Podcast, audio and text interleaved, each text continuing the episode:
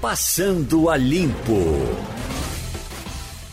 Bom, hoje é sexta-feira, por sorte, não foi uma sexta-feira 13, porque hoje é 14, ontem foi quinta, 13. Nós temos Passando a Limpo, Maria Luísa Borges, Mirela Martins, Jamildo Melo. Você entrou, Maria Luísa, eu estava aqui concentrado, vendo essa matéria. Ambiente livre de vírus pode estar por um fio. Eu tenho um amigo que é engenheiro e ele disse que não haverá nenhum problema no mundo que o homem não encontre solução, é só dar um tempinho a ele. Aqui ele bota um fio de poliamida da ródia pode ser a solução para evitar a contaminação pelo novo coronavírus em veículos. Segundo informações da empresa, a tecnologia que foi desenvolvida no Brasil deu origem a um tecido com um agente antiviral e antibacteriano ou material pode ser utilizado tanto na produção de roupas quanto no revestimento de peças onde há risco de contaminação frequente por mais de uma pessoa, como bancos, alças uh, de banco, alças de, de apoio puxadores de porta e vai por aí afora. Ônibus, trens, aviões e tal, e tal, e tal, e tal. É, Geraldo, a coisa de um mês, um mês e meio, eu vi uma matéria muito interessante sobre uma malharia famosa brasileira que já lançou uma linha de camisetas e máscaras com nanotecnologia capazes de ter efeito é, antiviral e antibactericida. É, realmente, como você diz, a tecnologia ela sempre é, dá seus pulos, né? Não tem nada mais é, estimulante para o desenvolvimento científico e tecnológico do que um grande problema, né? Foi isso que aconteceu nas guerras, foi isso que aconteceu nas grandes crises da, da humanidade. O homem sempre descobre. Então, assim, é, é, é provavelmente esse emprego para carro deve estar tá já entrando em linha de produção, mas a parte de roupa eu já vi anúncio. Uhum. Inclusive, a primeira leva que a malharia é, fabricou, esgotou-se, ficou um tempo sem ter disponível por conta da demanda. Tá vendo aí? Suas esperanças são grandes, Mirela Martins. Isso, eu estava complementando Maria, que não é apenas a malharia, não. Na verdade, várias outras marcas de moda já anunciaram usar esse componente químico. Inclusive, tem uma linha de coleção fitness que já está com esse, esse composto químico e vale destacar que todo é, esse benefício surgiu de uma startup brasileira que desenvolveu esse composto químico que, impregnado ao tecido, evita a ação não só do coronavírus, mas como promete a startup outros vírus. É, inclusive, Mirella, eu estava lendo, diz que dura várias lavagens, né? Você pode lavar é, 10, 20, 30 vezes e a, a, ainda tem esse componente que, a, que tem efeito anti os antipatógenos, né? Acredito que seja bem carinho, né? Eu não vi o preço, mas diante dessa, dessa qualidade, não deve ser nada tão popular. Uhum. Você está animado, Jamildo? Ou está contando só com a vacina? Não, eu estou muito preocupado. Eu tenho assistido uma série americana lá na Netflix que se chama Blind Spot e é a respeito de ameaças terroristas, a respeito de briga entre países, muitos do que a gente não toma nem conhecimento. Então, armas biológicas, coisas que podem acontecer e se a gente não tiver cuidado, não tentar promover a paz e o entendimento entre as nações, isso aí vai ser ah, algo corriqueiro talvez. Ainda bem que não estão soltando tanto vírus aí para matar mais gente, né? Porque, olha, os riscos, a natureza humana é muito frágil. Eu estou vendo uma coisa, já que a gente falou de uma coisa positiva, tem uma negativa, Maria com relação ao vírus, é o aumento uh, do vírus em crianças. Aqui, ó, Estados Unidos tem aumento de 90% em casos de coronavírus em crianças em um mês. É, e tem uma coisa importantíssima: há uma condição rara de crianças que foram infectadas pelo vírus, que inclusive já foi, já, já foi diagnosticado no Brasil, é, é conhecido popularmente como língua de framboesa, porque a criança fica com a língua cheia de pontinhos, né? E que é uma síndrome muito é, debilitante, gera, é, é requer internação, a, os sintomas são sistêmicos, você tem vários sintomas, é uma, é uma condição grave que se não tiver uma assistência rápida e, e de qualidade, a criança pode morrer. Então, além desse, dessa informação da, da, da crescimento de contaminação, e isso aconteceu é, é, não, não deve ser coincidência, aconteceu depois da retomada das aulas em vários estados. É, é há alguns casos, são poucos, é, é, bom que se diga, a Covid, em mais de 90% dos casos, ela realmente não tem os efeitos graves que a gente vê que resultam em, em morte. Mas se por acaso, ninguém sabe exatamente que fatores são é, gatilhos para o agravamento, se você está naquela pequena faixa que tem a condição grave da doença, o risco aumenta imensamente, principalmente em áreas remotas, onde a, a, a assistência médica não é, é adequada. Né? Então, de fato, é, é, uma loteria a, a, a doença. Voltou, já Oi. É, não é por outro motivo que o Twitter espanou vários uh, posts publicados pelo Trump, né? Porque ele chegou a dizer que as crianças eram imunes. Aí, é claro que não é, né? É, essas doenças aí mostram que ele estava equivocado. Então foi varrido, tirou um monte de post que ele havia colocado falando bobagem. Uhum. Agora, Mirella, nesse assunto que você transita tão bem, a questão do turismo. Eu vejo essa manchete aqui, ó, turismo brasileiro já deixou de faturar 153 bilhões e 800 milhões de reais a partir da pandemia. Você imagine o estrago que isso vem causando. Uh, tem uma coisa positiva, é dizer que aos poucos está retomando e o Ceará já estaria comemorando um crescimento de parece que 3 ou 4% no turismo. Mas, de qualquer forma, vai ser muito lento esse negócio muito lento, Geraldo. É, ontem é, houve divulgação de estudo dizendo que o, o, setor que mais sofreu na pandemia foi o de serviço, né? Bares, restaurantes, o turismo também está nisso. É, existe também essa retomada. Eu cheguei a conversar essa semana com alguns donos de resorts de Muro Alto para saber como é que está essa retomada, né? Existe a procura sim, mudou o público que era um público mais é, de São Paulo, que era o principal emissor de turista, agora está mais regional, interior do estado, os próprios recifenses, né, procurando aí sair um pouco desse isolamento com segurança para descansar, ir para Porto de Galinhas, tudo. É, Nesse próprio estudo que eu citei, disse que atualmente o turismo está operando apenas com 14% da sua capacidade. Né? É um número muito baixo, mas a gente tem que ser positivo, né? tem que saber que a gente pode viajar e, de preferência, para viajar, procurar locais que estejam seguindo esses protocolos de segurança. A, a Itália está anunciando a retomada dos cruzeiros ah, já no, no, começo do no final desse mês, os cruzeiros estarão sendo retomados. Você imagina que a gente chega a pensar, onde é que estão esses navios todos parados? Todos. Eu pensei nisso, Geraldo do aumento da, do pedido de recuperação judicial dessas empresas, né? É, eu acredito que os brasileiros ainda não podem entrar na, na Europa. Existe essa proibição, exceto para quem é cidadão ou tem um segundo passaporte, né? Turismo com, turista comum como eu e você, a gente não pode ainda ir para Itália. Eu confesso que eu particularmente é, teria medo de pegar um cruzeiro agora, realmente, porque, veja, a gente está falando de um navio com 3 mil pessoas. Uma pessoa que chegou bem, mas podia estar tá sintomática, veja o estrago que poderia causar. Né? A gente teve aqui no Recife uma situação no início da pandemia, aqui no Porto, de quantos dias é, essas pessoas ficaram aqui né, presas dentro do navio.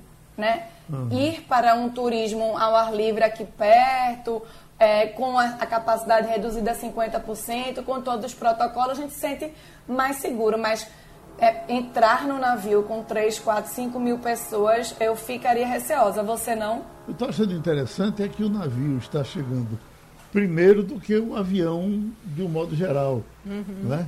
Então você acho que também o navio você tem mais condição de controlar lá dentro. O avião realmente é muito pequeno. É, pra... não, não só o avião, mas o aeroporto, onde uhum. você passa obrigatoriamente antes de, de entrar no avião, ele também é um ambiente considerado de fácil transmissão. Né? Você tem muitas salas fechadas, você tem geralmente muita gente junta, uma fila de embarque, você sabe como é uma fila. É, é, não sei se você já é, já teve curiosidade de ver, tem um andar embaixo em, em, no aeroporto de Congonhas, em São Paulo, que é um dos mais movimentados da, da, das Américas, né? Tem um andar de baixo que eu chamo de rodoviária, porque são três portões de embarque e parece que, que todos os voos lotados eles botam ali. É impressionante, você não consegue sentar, você não consegue. Muitas vezes você não consegue ficar em pé confortavelmente de tão lotado que é. Então, de fato. E, é... coincidentemente do Nordeste, né, Maria? Ah, exato, é aquela, são aqueles voos que vêm para o Recife, por isso que eu conheço. Então, Geraldo. de fato. Oi, Jamil quer falar? Pois não, Jamil. Quero, eu queria fazer um registro positivo. A notícia mais lida de ontem para hoje do blog foi justamente o registro da chegada de um novo hotel ao Recife.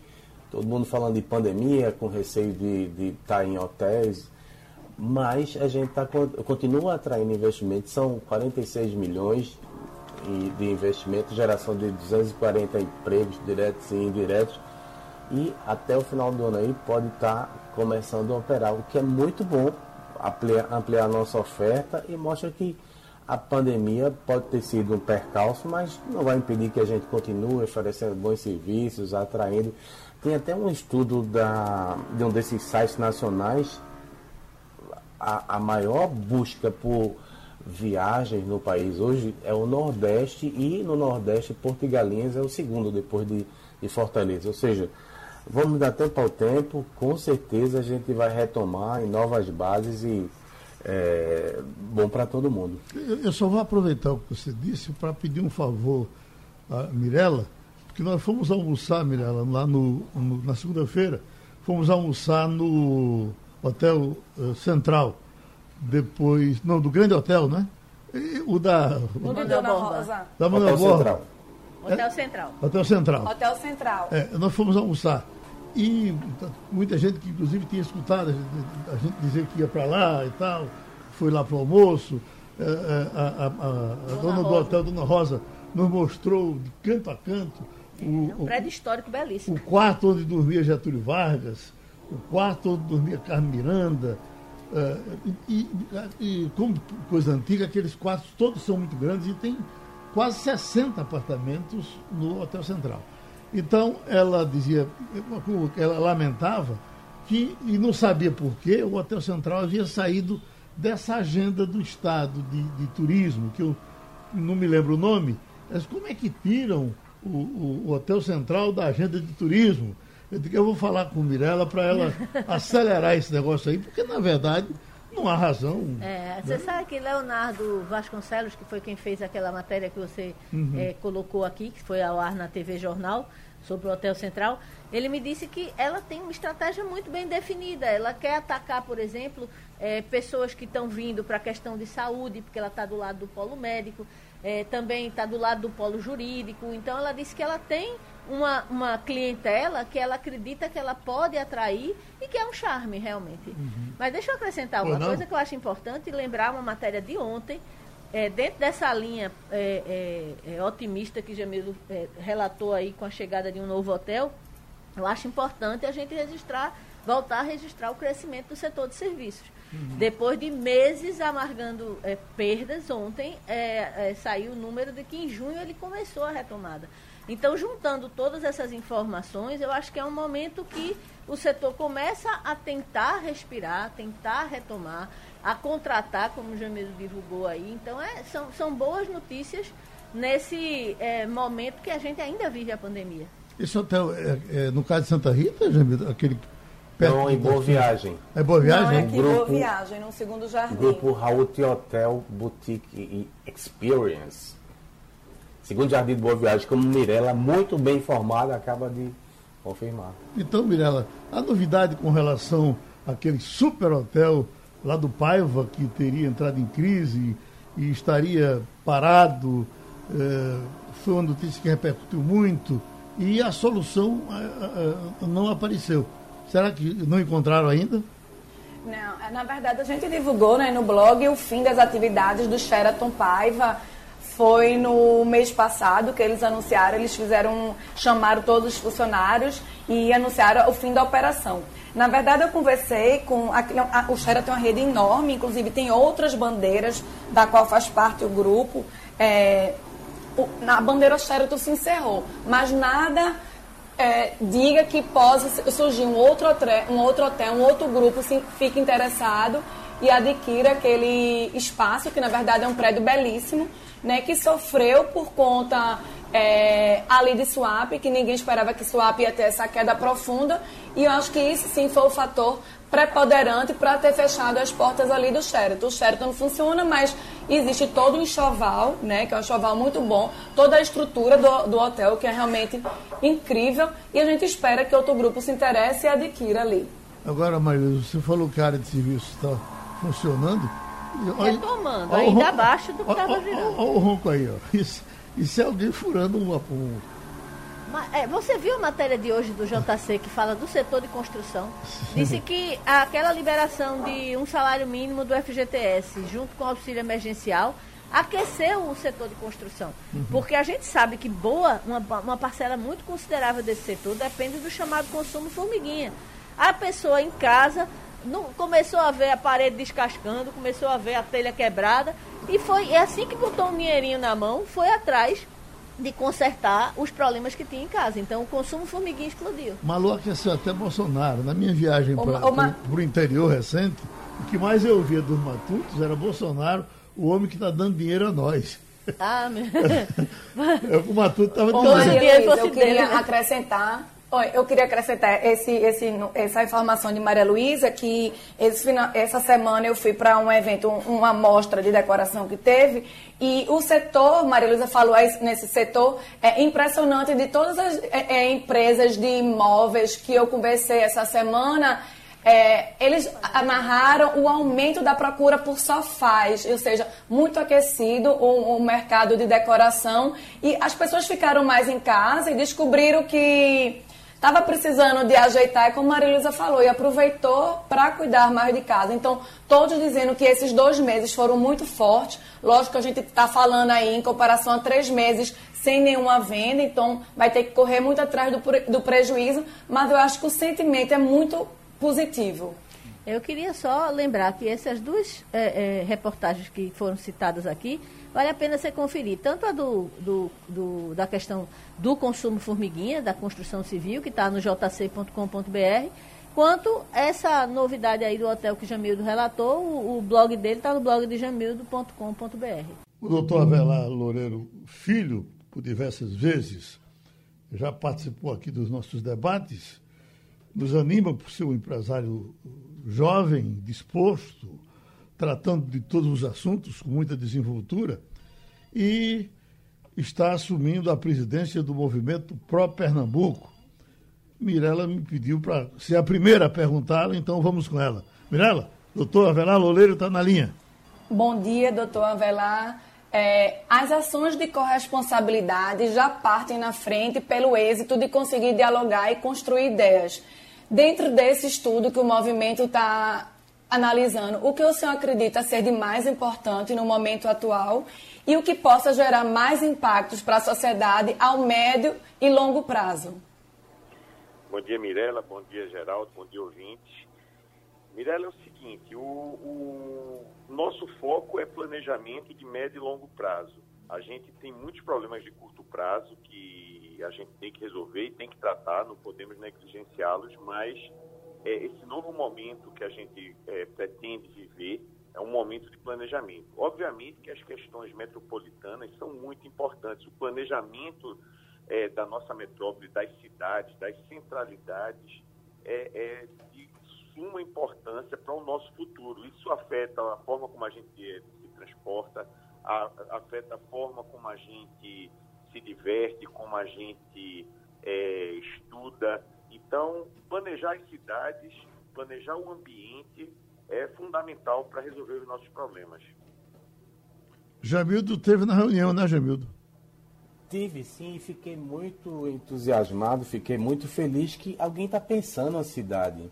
Isso é importante, porque se a gente não, não planejar, não vai para lugar nenhum, né? Do jeito que está, não pode ficar. Mas a minha preocupação, inclusive externei ontem, durante o encontro, é em relação à política, porque a gente vive um momento de polarização enorme, não há nenhum sinal de que mais à frente isso vai arrefecer. E qualquer coisa que se coloque é como se tivesse que ter um lado. Como é que vocês vão tentar implantar essas ideias que demandam tanta negociação com entes públicos uh, e sem ser atrapalhado eventualmente pela oposição, por quem estiver fora do poder, que tiver um projeto político que não pode permitir que nada dê certo se não pode ser usado politicamente. Eu acho que é um vetor muito importante para uh, isso tudo que vocês estão planejando para a cidade poder realmente sair do papel. Jamildo, é muito importante essa sua colocação e já esclarecendo, o MPP, o Movimento Pro Pernambuco, ele é um movimento apolítico, apartidário. Então, o que é que a gente está buscando? Está buscando as convergências. Todos os setores da sociedade, seja setor público, produtivo, academia, terceiro setor, tem algumas convergências. Essa, essa questão que eu falei é, sobre o planejamento das cidades é, é, motivo de ênfase de todos, é motivo de, da, os, os empreendedores, os, os, empreendedores da construção civil, os comerciantes, os movimentos sociais, eu, eu cito aqui o Ocupa Estelita, é, a academia, as universidades que nós temos, temos quadros extremamente qualificados que sabem soluções para os problemas. Eu tenho certeza que há uma convergência de, de, de, ideias de todos esses setores. A gente tem que começar a quebrar esse paradigma de que temos lados, um defende uma coisa e necessariamente tem que ser oposta às outras. Alguém tem dúvida que as cidades têm que ser compactas, têm que ser diversas, têm que ser inclusivas? Eu acho que isso é, é uma convergência de todos.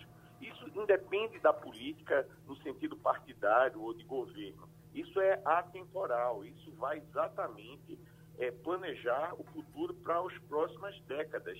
Alguém fez isso no passado aqui, na época de SWAP, e a gente vê os resultados ao longo de décadas serem implantados e acontecerem. Hoje, SWAP é uma realidade. Se você falasse na década de 40 o que iria acontecer, alguém dizer, essa pessoa é doida. É, houve um planejador é, aqui, o Padre Lebec, que trouxe essa ideia de escavar um porto à terra foi colocado dinheiro durante anos e anos e anos, independente de governo, de matrizes ideológicas. É isso que a gente quer fazer. Vamos discutir nossas convergências para resolver os nossos problemas. Doutor Vela, antes de começar essa crise infernal do coronavírus, teve até aquele trabalho do Jornal do Comércio que o senhor participou, esteve aqui num debate e já tratava de muitas ideias para viver a cidade. Eu lhe pergunto, tem que mudar muito a partir do coronavírus ou não? É só adequar um pouco e a gente vai em frente? Olha, o coronavírus ele realmente é uma catástrofe em termos de saúde, é, em termos sanitários, mas ele nos fez, teve um lado que nos fez pensar, olha, tem muita coisa errada. Ficou claro, ficou muito nítido tudo que estava errado. Alguém discorda que o centro do Recife tem que ser revitalizado? Por que, é que as pessoas trabalham lá? se deslocam da periferia todo dia para lá, para trabalhar, e não podem morar lá. E durante a noite é vazio. O, o Bernardo, que é da Fé, da Fé Comércio, e o Fred Leal, da CDL, colocaram muito bem essa semana que não podem estender o horário para 7 horas, 8 horas da noite, porque não tem segurança. Não tem segurança porque não tem vida, porque as pessoas não moram lá. A gente tem que descobrir o que é que está errado e o que é que está é, entravando todo esse processo que faz com que as moradias passem a ser mais no centro da cidade. Então, isso é convergente, todo mundo concorda com isso. Temos que buscar nossas convergências, essa é a palavra. Uhum. Doutor bom dia, doutor Avelar. A minha pergunta com o senhor tem, tem relação com a questão do processo de implantação. Jamildo falou aí sobre todos esses atores políticos, as disputas, às vezes até falaciosas, Mas, basicamente, o que a gente vê é uma imobilidade que dura anos. As coisas vão se deteriorando, as coisas vão se, se desgastando. A pauta, por exemplo, que eu acho extremamente importante que o, o, o movimento que o senhor representa de, de, defende, que é a questão da ocupação do centro por moradias, a questão do VLT. A minha pergunta é como acelerar as implantações, porque na prática a gente vê é muita discussão é, ao longo de anos, e aí o que a gente termina é tendo que noticiar, por exemplo, os quiosques deteriorados de Boa Viagem, nosso cartão postal, uma PE15 que não, não funciona, um BRT que deixa um monte de, de, de, de problema pelo caminho por onde passa.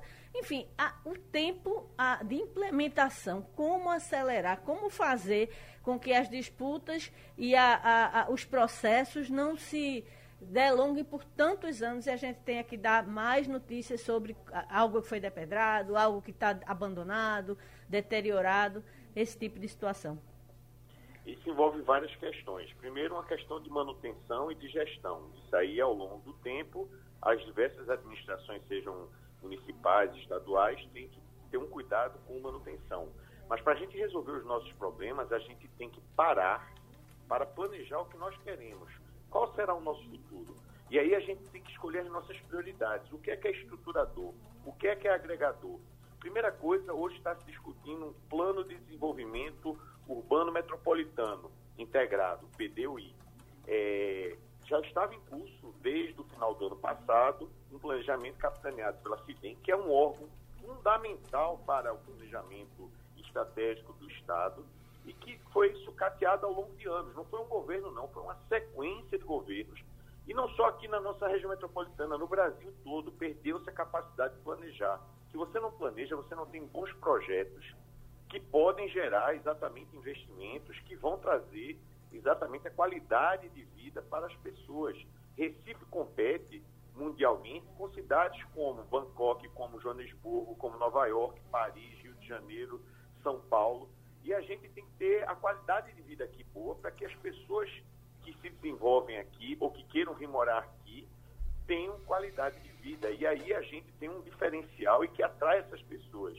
Singapura é um exemplo de uma cidade é, de espaço pequeno, é um país, é uma cidade-país, e que saiu do zero a 50, 60 anos atrás porque planejou seu futuro e foi dando passo a passo. Isso tudo foi pactuado previamente a gente vive num, ambiente democrático no qual toda a sociedade, todos esses entes vão ter que buscar suas convergências. O público, o produtivo, a academia, o terceiro setor, a sociedade em geral. Vamos pactuar isso aqui e começar a, a planejar e dar a ordem. Olha, a primeira prioridade é essa, a segunda é essa, a terceira é essa. E começar a tirar do papel. Temos que fazer um pit stop para poder exatamente avançar. Do BRT, e eh, eu me lembrei que teve um, um, uma interrupção no BRT, parece que vai ter ainda, vão tirar o BRT da linha de Paulista. É, inclusive. As estações estão desativadas por causa da pandemia. Uma e, delas nunca foi concluída. Parece que alguma coisa, ia, ia, ia, aquele projeto ia cair. Ah, agora, o senhor, certamente, até o senhor atua nessa área aí empresarialmente, e se tirarem o BRT, tem que ter outra solução. O que, é que vai acontecer com o nosso caminho de Paulista? Olha, eu não, não, não, não eu estou aqui como no MPP representando a Urbana. E eu sei que a Urbana e o governo do estado tem todo o apreço pelo BRT. O BRT é um patrimônio nosso, junto com o metrô e com o sistema de transporte de ônibus e o sistema de transporte complementar. O que a gente precisa é dar ordem a tudo isso. A gente tem que reconhecer, por exemplo, que as estações de, de BRT que foram implantados aqui em Pernambuco foram inadequadas. Foi um erro, acontece. E a gente tem que dar um passo atrás e colocar estações que sejam viáveis. Essas estações sofisticadas, com muito vidro, com ar-condicionado, só existe em um lugar no mundo fora Recife, que é Dubai. Dubai. A gente, em todo lugar do mundo, tem é, é, estações mais simples, que são mais fáceis de fazer a manutenção. Eu, eu posso te garantir, eu não estou aqui com é, é com procuração de ninguém, mas que o BRT com certeza não vai acabar. O que a gente precisa é aperfeiçoá-lo, porque ele é muito importante.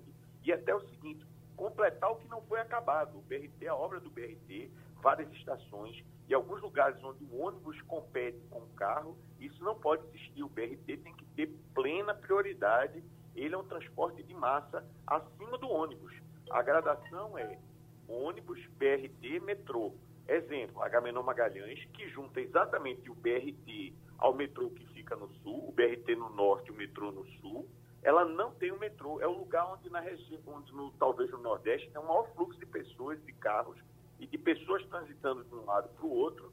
E não tem um, um, um, metrô. Isso já deveria ter sido planejado lá atrás e temos que colocar agora e vermos a forma de mais rapidamente é, isso sair do papel. Então, essa linha estruturadora que vai do norte ao sul, do leste ao oeste, é a espinha dorsal do nosso sistema de transporte. Ela tem que trabalhar perfeitamente e com o modal correto. No lugar onde tem que ser metrô é metrô, no lugar onde tem que ser ônibus é ônibus, no lugar onde tem que ser a pé é a pé, é a bicicleta, tudo isso é complementar. E eu digo o seguinte, a maior obra de mobilidade que pode existir é o encurtamento das distâncias. Então, as cidades compactas é, são muito importantes. Por isso o PDUI é importante, os planos diretores são importantes. E eu faço aqui uma exortação para que pensemos em dar um tempo nos planos diretores, não aprovarmos planos diretores até o final do ano, sem antes ter, no começo do próximo ano, um planejamento metropolitano, que é o PDUI, integrado. Se a gente fizer planos diretores agora e não inserirmos no PDUI, vamos ter vários elementos desconexos, desconexos e causando um problema de médio e longo prazo. Isso se chama planejamento. Jamildo Melo? É, vocês propõem uma remodela, remodelação aí do modal, o que é bastante interessante, porque o que está hoje não funciona. Mas isso tudo passa pela questão do metrô. O governo federal quer privatizar. Sugeriu talvez uma estadualização, só que o governo do estado impõe condições porque não consegue nem se manter de pé. Vai agora manter o metrô, não, não tem como. Como é que vai fazer para poder harmonizar esse interesse federal, interesse estadual, até melhorar as condições de transporte na cidade, com uma integração verdadeira entre os modais? Exatamente esse é um dos nossos papéis, ser o catalisador de todos os setores e mostrar exatamente aos entes governamentais o que a sociedade quer, a sociedade como um todo. A gente tem um sistema de transporte mais eficiente, inserido numa cidade eficiente porque ela é compacta, tem suas centralidades, ela não é espalhada, ela tem lugares para convívio comum, ela não é uma cidade que é, só tem prédio ou só tem comércio, ela tem que ter tudo, prédio, comércio, entretenimento, parques, e a gente tem como fazer isso. É, já existe tecnologia, a gente sabe como fazer, o que a gente precisa é organizar e dizer para o governo, olha, nós queremos esse modelo. Não adianta privatizar o metrô isoladamente se ele não estiver inserido num contexto de, de, sistema de transporte metropolitano. A gente primeiro tem que dizer, olha, nós queremos esse sistema e depois irmos buscar as soluções e as formas de financiar. Temos o presidente do movimento Pro Pernambuco, Avelar Loureiro Filho. Agora estamos com o sociólogo Antônio Lavareda homem forte no entendimento das pesquisas. E para muita gente, doutor Lavareda, essa pesquisa que publica hoje o Datafolha, ela surpreende porque ela mostra um, um crescimento eh, do presidente Bolsonaro, mostra uma queda acentuada na rejeição, nesse momento de pandemia, onde as críticas são muito acentuadas ao modelo de governar, ao comportamento e etc. Tem explicação para isso, doutor Lavareda? É, bom dia, Geraldo. Bom dia aos ouvintes. Tem sim, Geraldo. É, nós mesmos já conversamos é, aqui é, algumas semanas atrás, comentando que as pesquisas XP e PESP já apresentavam uma trajetória de recuperação de resgate da avaliação positiva do presidente. E relacionamos naquele momento, eu vou repetir agora, Geraldo, os fatores que conduziam a isso. O primeiro deles, sem dúvida alguma, o auxílio emergencial. Um impacto desse auxílio que atinge mais de 40% da, da população brasileira. Em segundo lugar, uma mudança nas atitudes e no comportamento do presidente. Nas atitudes, eu me refiro a declarações polêmicas, aquelas entrevistas que ele, que ele dava frequentemente, se não diariamente, no cercadinho à frente do Palácio da Alvorada, declarações sempre polêmicas que despertavam sempre uma onda de, de comentários adversos. E, como comportamento, a adesão do presidente, por fim, ao chamado modelo de presidencialismo de coalizão, que é um modelo inescapável em regimes presidencialistas e simultaneamente multipartidários. Ou você governa com uma coligação de partidos lhe dando respaldo no parlamento, ou você não governa, ou você parte para tentativas cesaristas, antidemocráticas, etc. Pois bem, o presidente, depois de um bom tempo de mandato, adere eh, ao presidencialismo de coalizão e faz essa aliança com o Centrão, inclusive ratificada e aprofundada com a escolha do novo líder na Câmara, o ex-ministro Ricardo Barros. E, por último, e também importante nessa, digamos, coletânea de comportamentos, o presidente deixa de comparecer é, é, aquelas manifestações antidemocráticas, aquelas passeatas, deixa, sobretudo, de estimulá-las né, antidemocráticas, que também despertavam bastante reação e ajudavam a polarizar a sociedade. Tudo isso, é, combinado, fez com que arrefecesse a percepção de noticiário negativo, ou seja, as pessoas começam a notar que sobressai comentários e informações positivas sobre o governo, diminui a coluna, por assim dizer, de, de notícias negativas, e essa percepção concorre para uma melhoria da avaliação positiva e concomitante queda da, da avaliação contrária, Geraldo. E, em suma, é isso, não, não causa surpresa. E esse tamanho da, da do recuo da avaliação negativa, né, expressiva, tem mais a ver com o fator do intervalo em que as pesquisas foram realizadas. A última é, do Datafolha tinha sido realizada em junho, né, e essa agora em meados de agosto. Nesse interregno, várias pesquisas feitas por outros institutos já tinham apontado essa tendência, Geraldo. Jamildo Melo. É, muito bom dia, Lavaredo. É um prazer renovado estar falando com o senhor. Eu queria perguntar sobre o Nordeste. Disse lá a pesquisa que a rejeição caiu de 52 para 35, foi muito bom para Bolsonaro, mas mesmo assim ele tem a menor avaliação no país na região, que é 33% de ótimo e bom. E eu queria trazer mais ainda para perto de nós, falando do Recife. Saiu uma pesquisa do Democratas na segunda-feira e fazia avaliação sobre cabos eleitorais, o governador, o prefeito, o presidente, e Bolsonaro era apontado como muito mal avaliado. Os socialistas também têm pesquisa dizendo que ele tem somente 18% de aprovação. O que acontece para Recife ser tão diferente ou um pouco diferente em relação ao Nordeste no que toca a figura do presidente? Olha, Jamildo, é, primeiro prazer estar conversando com você de novo. Podíamos encontrar várias explicações, mas vamos, vamos centrar em uma que nos ajuda a entender isso. Quanto é que o, o, qual foi o desempenho do Bolsonaro na eleição de 2018 no Recife? O Recife, Jamildo, ele teve de votos válidos 47,5, 48 praticamente. Fernando Haddad teve 52,5, 53. Então o placar foi 58 a 43. Se não fosse um resultado de eleição, fosse um resultado de pesquisa, o nome disso seria empate técnico. É isso que, que, que, é, que nos deve fazer pensar. Ou seja, o, o presidente tem uma avaliação é, mais baixa hoje, a despeito de ter tido uma, uma votação bastante elevada na eleição de 2018. Provavelmente isso pode ser explicado pela política.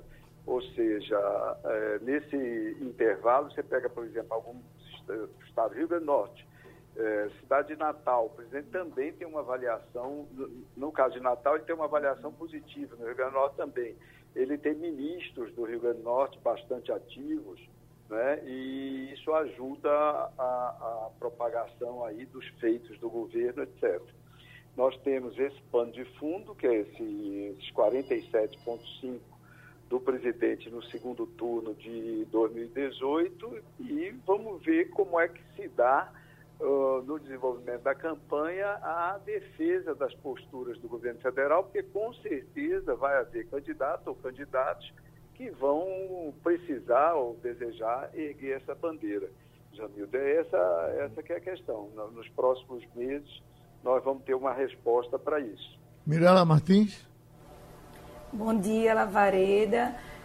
É um prazer falar com o senhor. 18 meses depois de assumir o mandato, o presidente tem o segundo melhor índice de aprovação. Isso significa que ele vem forte para uma reeleição ou ainda é muito cedo para cravar isso? Olha, Mirella, em primeiro lugar, é um prazer estar conversando com você aqui nessa roda do Geraldo Freire. Veja uma coisa, é, o, o, espectro político partidário, ele é dele que emerge os nomes que vão postular as eleições, eleições presidenciais, etc. Tal. Nesse espectro, o, o Jair Bolsonaro ocupa uma posição, como a gente sabe, do centro até a direita. Essa, os presidenciáveis dessa porção do eleitorado brasileiro, eles emergiam do PSDB, tradicionalmente, os competitivos. É, em 2018, isso foi alterado, houve que eu chamei uma troca de guarda, e o bolsonarismo é, tomou a rédea dessa representação. Não surgiu até agora nenhum projeto consistente que ameace frontalmente essa, esse papel do presidente. Obviamente, há nomes que poderão vir a desempenhar esse papel, entre eles o nome do ex-ministro e ex-juiz Sérgio Moro que desponta bem nas pesquisas, sobretudo nos cenários de segundo turno, em hipotéticas situações em que ele enfrentasse o presidente Jair Bolsonaro. Mas no momento, no momento, não. O presidente continua é, como, como o, o, representante maior, né, hegemônico desse campo político ideológico. Como tal, ele está numa situação se a eleição fosse hoje, com certeza o presidente estaria no segundo turno. Eu acredito que dificilmente ele não estará no segundo turno em, em 2018, Mirela, mas ainda há bastante água a, a, a rolar daqui para lá. Uh, Maria Luísa? Bom dia, professor Lavareda. É, uma coisa que, que é, o senhor estava comentando a respeito da aproximação, da inclusão de ex-ministros do governo Temer na, no, no, círculo do, do governo Bolsonaro, né, é, me, me, chama a atenção o fato de que ele já admite não, é, não se filiar à aliança, ir para outro partido, ou seja, não ir atrás da, da criação dessa, desse partido que tinha, de fato, alguns elementos extremamente radicais, de uma direita muito radical e até raivosa.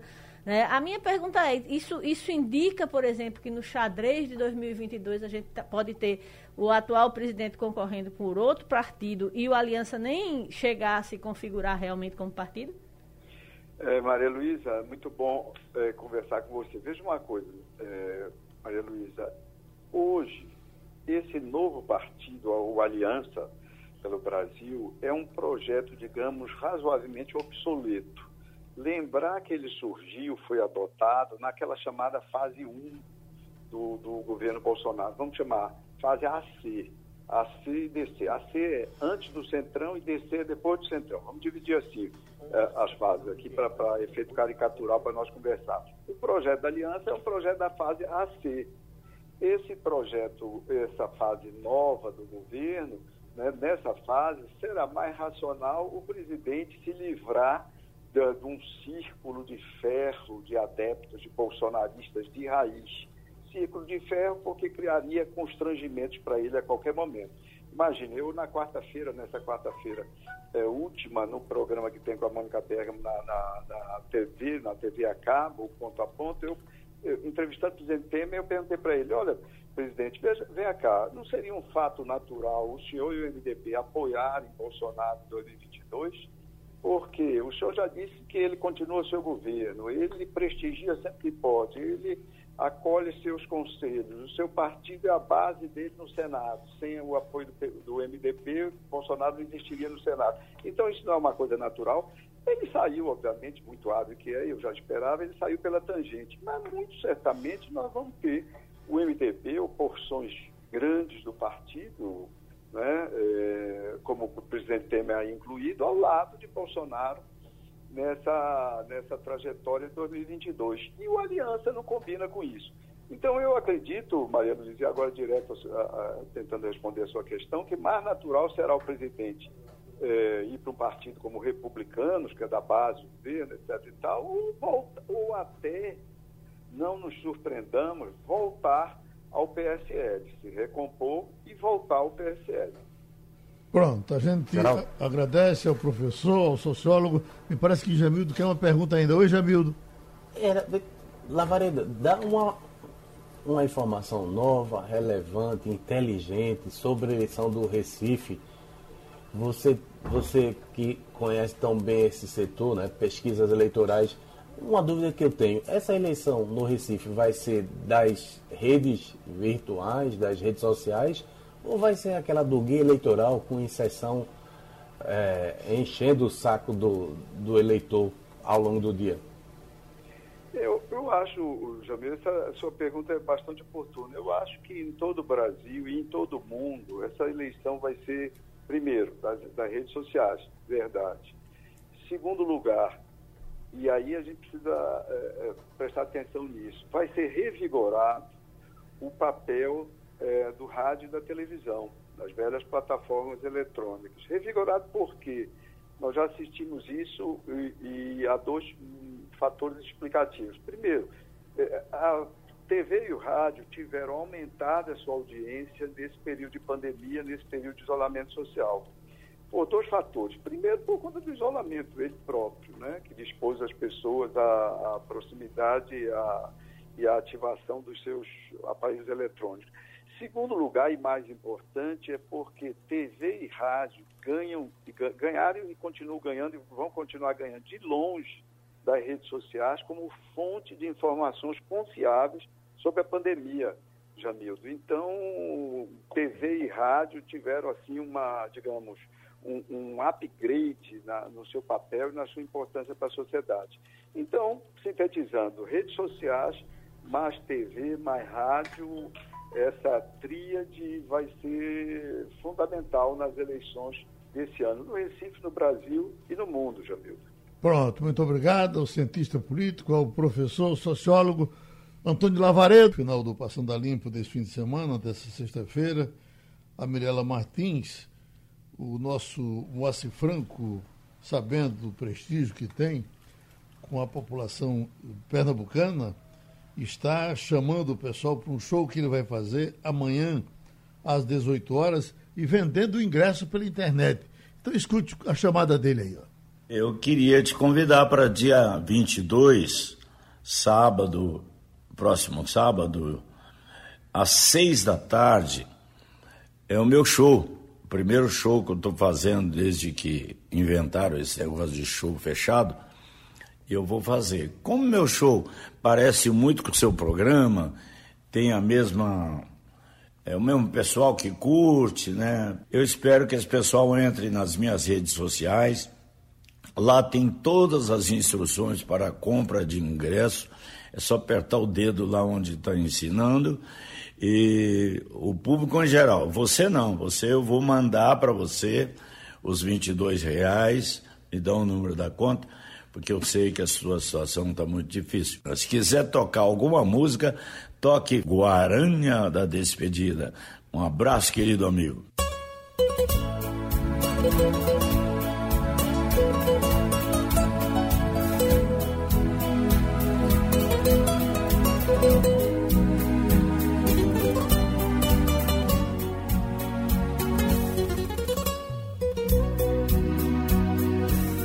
Deixo você ir, você quer assim. Deixo você ir e esquecer de mim. Deixo o coração pra você brincar e a minha emoção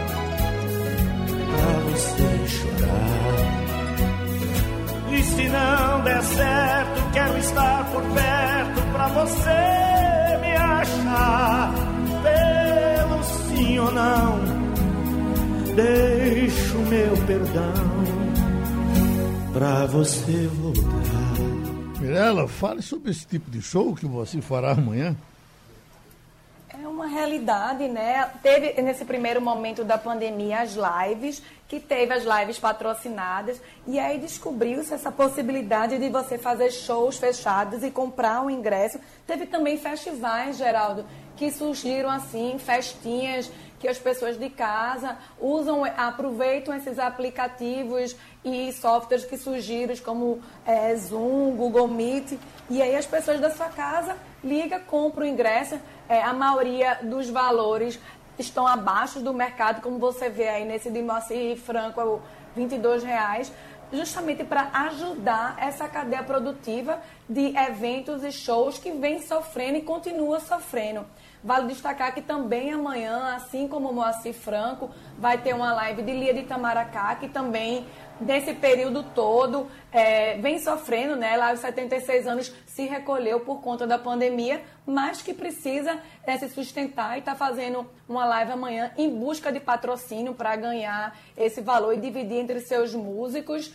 Né? É uma realidade e eu acredito que é uma solução que eles o de Moacir, Mirella, vai ser no outro sábado. É uma, uma, uma realidade que eles estão tendo para sobreviver. Ele disse, ele disse o próximo, ah, mas outro sábado. É outro sábado, dia 22.